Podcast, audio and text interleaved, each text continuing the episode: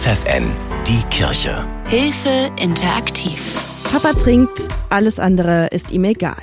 Rund 2,7 Millionen Kinder in Deutschland wachsen mit einem alkoholkranken Elternteil auf.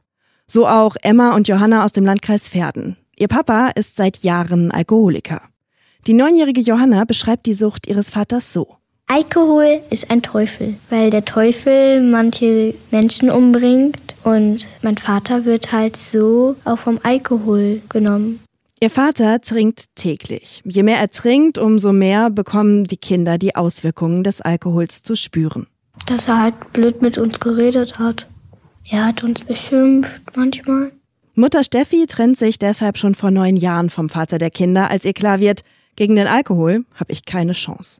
Er hat viel heimlich getrunken und ja, sich immer so seine Wege gesucht beim Arbeiten und so. Da konnte man eben so viel drüber sprechen, wie man wollte. Man hatte keine Chance. Also man hat immer verloren. Es ist ein Teufelskreis. Leere Versprechen, endlich mit dem Trinken aufzuhören und der nächste Absturz wechseln sich ab. Das war frustrierend, weil man immer wieder die gleichen Gespräche immer wieder und immer wieder geführt hat und sich dann immer nur kurzfristig etwas verändert hat und verbessert hat. Und dann kam die nächste Situation und dann war es wieder wie vorher. Also es, man war sehr hilflos in dieser Situation. Man konnte einfach nichts ändern, egal wie viel man geredet hat. Sie leidet unter der Alkoholerkrankung ihres damaligen Partners. Ja, er hat mich persönlich dann angegriffen. Also mit Worten, sehr, sehr negativ und sehr aggressiv. Und dann habe ich das einfach nicht mehr ausgehalten und gedacht, das möchte ich nicht. Ich möchte nicht mich so klein machen lassen.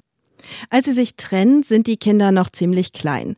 Über die Jahre wird die Alkoholerkrankung ihres Ex-Partners immer schlimmer und schlimmer. Eigentlich immer auch ein gewisser Pegel, manchmal aber auch ein paar Tage ohne. Ganz massiv viel dann bei besonderen Anlässen. Das hat sich, glaube ich, immer weiter gesteigert zu jeden Tag und immer Pegel. Steffi hat immer versucht, trotz allem Kontakt zum Vater zu ermöglichen. Also die Kinder waren dann regelmäßig ja jedes zweite Wochenende bei ihrem Vater, wenn es ging mit Übernachtung oder wenn dann eine Situation dazu gekommen ist, bei der ich dann Angst um die Kinder dann hatte, wurde das dann auch auf tägliche Besuche beschränkt und ich habe sie dann zweimal hingefahren.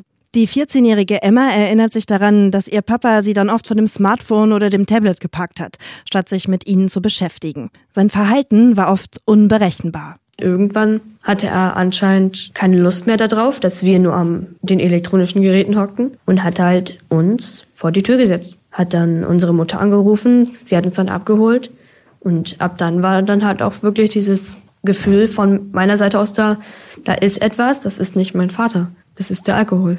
Wenn die beiden nach dem Wochenendbesuch bei Papa mal wieder enttäuscht nach Hause kommen, versucht Steffi, die richtigen Worte zu finden. Ich habe immer versucht zu sagen, dass es eine Krankheit ist und dass er dafür nichts kann und dass ich trotzdem sie auch beschützen muss und auch trotzdem irgendwie gucken muss, was geht, was kann ich den Kindern zumuten, was kann der Vater leisten wann kann er Verantwortung übernehmen, wann nicht. Also dann habe ich immer versucht, das so zu drehen für die Kinder, dass sie halt Kontakt haben konnten, ohne in Gefahr zu geraten. Eine schmale Gratwanderung für die 41-jährige Mama. Eigene Pläne machen in der Zeit, in der die Kinder eigentlich beim Vater sind, nicht möglich. Sie kann sich nie sicher sein, ob sie in der Zeit wirklich nicht auf ihre Kinder aufpassen muss auf einem Fest im Dorf, war eigentlich mit den Kindern verabredet, um mit den Bonbons zu sammeln. Und dann kam aber der Alkohol dazwischen und andere Leute, die er kannte und getroffen hat. Und dann habe ich die Kinder wieder zu mir genommen. Und er hat dann halt, ja, sein eigenes Ding durchgezogen mit Alkohol.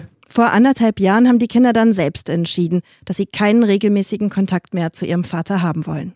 Ab und zu treffen wir uns mit dem Vater, um dann eine Stunde oder zwei miteinander zu verbringen. Das planen wir manchmal.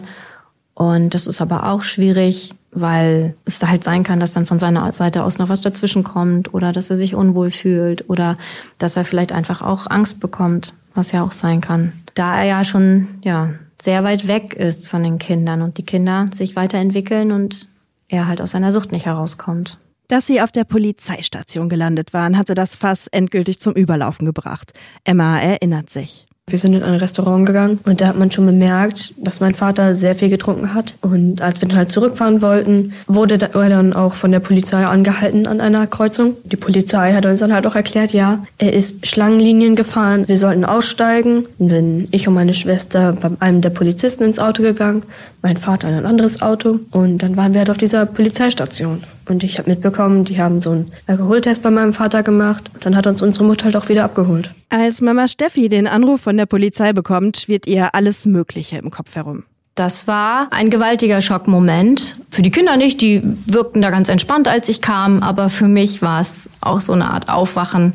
Ja, da habe ich mich dann auch mit dem Jugendamt in Verbindung gesetzt, da um Hilfe, um Rat gebeten. Ja, Steffi und die Mädchen finden auch bei der Suchtberatung der Diakonie Pferden Unterstützung. Um besser mit der Situation umgehen zu können, gehen sie zu Suchtberaterin Lucy Tiedemann. Alle zwei Wochen setzt sie sich mit den Mädchen zusammen, um spielerisch das zu verarbeiten, was ihnen auf der Seele brennt. Die Alkoholerkrankung des Vaters ist gar nicht immer primär Thema. Als erstes geht es halt darum, über die Gefühle zu reden. Wie bin ich eigentlich gerade hier? Wie geht's mir? Was beschäftigt mich eigentlich? Und dann gucken wir uns thematisch halt immer unterschiedliche Sachen an. Ich habe die Gruppe ungefähr vor eineinhalb Jahren übernommen. Und da war natürlich erstmal Alkohol Thema. Äh, da wird das gemeinsam mit einem Buch äh, besprochen. Und dann machen wir mal unterschiedliche Übungen, die halt viel Richtung ja, Selbststärkung gehen. Am besten hat Johanna die Flaschenpostübung gefallen. Wir haben halt dann die Sorgen auf den Zettel geschrieben.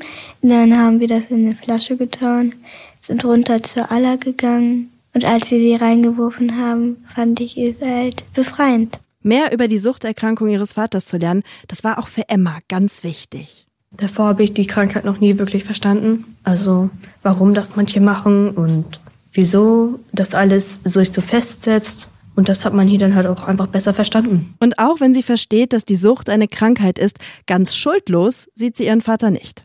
Also ich weiß, es ist der Alkohol, weshalb das so ist, aber ich weiß auch, dass man ja weiß, was so das alles auch bewirken kann, wenn man so viel trinkt. Also mein Vater war schon dann beteiligt, dass er jetzt diese Sucht hatte. Damit die Kids verstehen, wie die Sucht sich nicht nur auf den Betroffenen auswirkt, sondern auch auf deren Umfeld und dass sie ihre eigenen Bedürfnisse auch in schwierigen Situationen nicht zurückstellen müssen, hat Lucy Tiedemann eine ganz besondere Methode.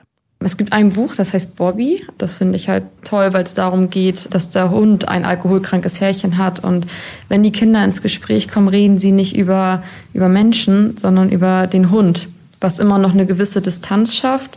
Aber trotzdem entwickeln die Kinder oftmals ganz, ganz schnell eine Empathie mit dem Hund. Dass während des Lesens so Kommentare kommen wie, oh, oh nein, der arme Hund. Und das bietet einen großen Raum, um danach äh, das Thema Alkohol oder Sucht allgemein zu behandeln. Und obwohl rund jedes sechste Kind in Deutschland betroffen ist, fühlen sich die Kinder suchtkranker Eltern oft ganz alleine mit ihrem Problem. Kinder durchschauen schnell, dass das ein Thema ist, was gesellschaftlich wahrscheinlich nicht so anerkannt ist. Das ist eher ein Tabuthema. Und deswegen gibt es oftmals so diese Sätze, ähm, rede nicht, fühle nicht, vertraue nicht, ähm, öffne dich nicht, sondern äh, verschließ das. Und das ist ja das Thema, das große Thema, dass viele halt gar nicht wissen, wie viele sind wirklich betroffen, weil darüber nicht so offensichtlich gesprochen wird. Für Kinder ist es besonders wichtig, sich über die Krankheit, ihre Gefühle und die Probleme austauschen zu können. Ich habe in der Schule manchmal geweint. Meine Freunde haben mich unterstützt. Ich sagte auch, dass mein Vater Alkoholiker ist. Sie haben mich auch verstanden. Aber eigentlich bin ich die Einzige aus der Klasse, die getrennte Eltern hat. Suchtberaterin Lucy Tiedemann gibt den Kindern Strategien an die Hand, mit denen sie lernen, sich selbst zu helfen. Was kann ich eigentlich machen, wenn es mir nicht gut geht? Ich bastel dann gern mit den Kindern Schatzkisten, wo dann jeder seine ganz persönlichen Schätze reinpackt. Ähm, ja, mit der Frage, was mache ich, wenn es mir nicht gut geht? Und dann kommt da meistens was raus, wie mit Freunden treffen, äh, in Garten spielen, den Hund kuscheln. Genau, und dann gebe ich denen eigentlich mit auf den Weg, dass wenn sie traurig sind, sollen sie alle in ihre persönliche Schatzkiste reingucken und finden dann schon einen Weg, wie, sie, wie es ihnen wieder etwas besser gehen kann.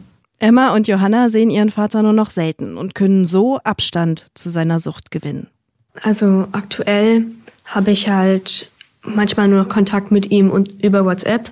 Also dass man dann ein bisschen miteinander schreibt, aber dann auch nur sowas wie, wie geht es dir so? Mir geht's gut, wie geht's dir? Nicht sehr viel. Und mehr Kontakt hat man halt gerade auch nicht. Er muss auch nicht in meinem Leben drin sein mehr. Diese Entscheidung, Abstand halten zu wollen, haben leider nicht alle betroffenen Kinder. Wenn Kinder mit einem süchtigen Elternteil zusammenleben, übernehmen sie oft die Rolle, die eigentlich das Elternteil ausfüllen sollte. Der kranke Elternteil ist dafür zu sehr mit seiner Sucht beschäftigt und das Kind fällt dann hinten runter, weiß Lucy Tiedemann. Man kriegt seine alltäglichen Aufgaben nicht geregelt. Also man schafft es nicht, regelmäßig Essen zu kochen, vielleicht auch für die Kinder da zu sein, weil man vielleicht entweder selber noch den Konsum gerade hat, also auf dem Pegel ist vom, vom Alkohol oder vielleicht auch gerade im Entzug ist vom Alkohol, dass man mit Kopfschmerzen, Schwindel, Übelkeit, Erbrechen zu tun hat, dass man halt nicht mehr fähig ist, den Alltag so zu regeln, weil der Konsum vom Alkohol oder vom Suchtmittel allgemein halt den höchsten Vorrang hat. So hat es auch ein Mädchen tagtäglich erlebt, das bei Lucy Tiedemann in der Beratung ist. Die lebte mit ihrer alkoholkranken Mutter die ganze Zeit zusammen. Und da spricht man halt in Fachbegriffen von einer Parentifizierung. Also es bedeutet, dass eigentlich die Kinder die elterliche Rolle übernehmen. Also wenn sie immer erzählt hat, war das so, die Mutter war alkoholisiert und ähm, sie hat eigentlich dafür gesorgt, dass die Flaschen wegkommen. Sie hat nachher zu Hause aufgeräumt, dafür gesorgt, dass die Mutter isst. Also sie hat komplett die elterlichen Aufgaben übernommen. Und solche Erlebnisse in der Kindheit bleiben leider oft nicht ohne Folgen. Ein Drittel der Kinder, die halt in suchtbelasteten Familien groß werden, entwickeln meistens selbst eine stoffgebundene Abhängigkeit. Ein weiteres Drittel hat soziale oder psychische Folgestörungen. Und dann das letzte Drittel ist tatsächlich so, dass, dass die weitestgehend unbeschädigt aus dieser ganzen Situation herauskommen.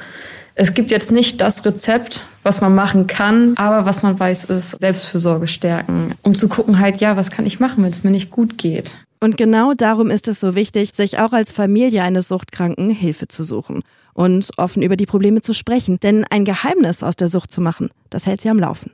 Wo es Hilfsangebote für Angehörige bei euch vor Ort gibt, wissen unsere Diakonie-Experten. Hilfe als Hilfe-interaktiv.de Die Kirche bei FFN.